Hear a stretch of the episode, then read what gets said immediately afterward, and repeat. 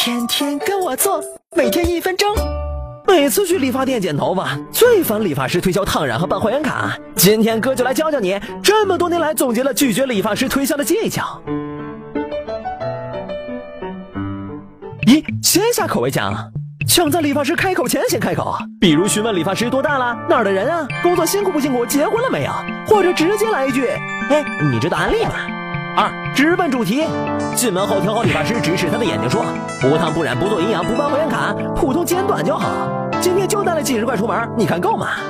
三，冷淡回应，坐上椅子就开始睡觉或者装睡。理发师问你问题，简单回答，是的，不用，这样就好。嗯嗯。他推销时微笑着摇摇头，不再说话。实在被烦的没辙，就说：“我先看这次剪的好不好，再决定买不买会员卡。”四，选熟悉的理发师，找到自己觉得剪得好又不烦人的理发师，直接把脑袋承包给他吧。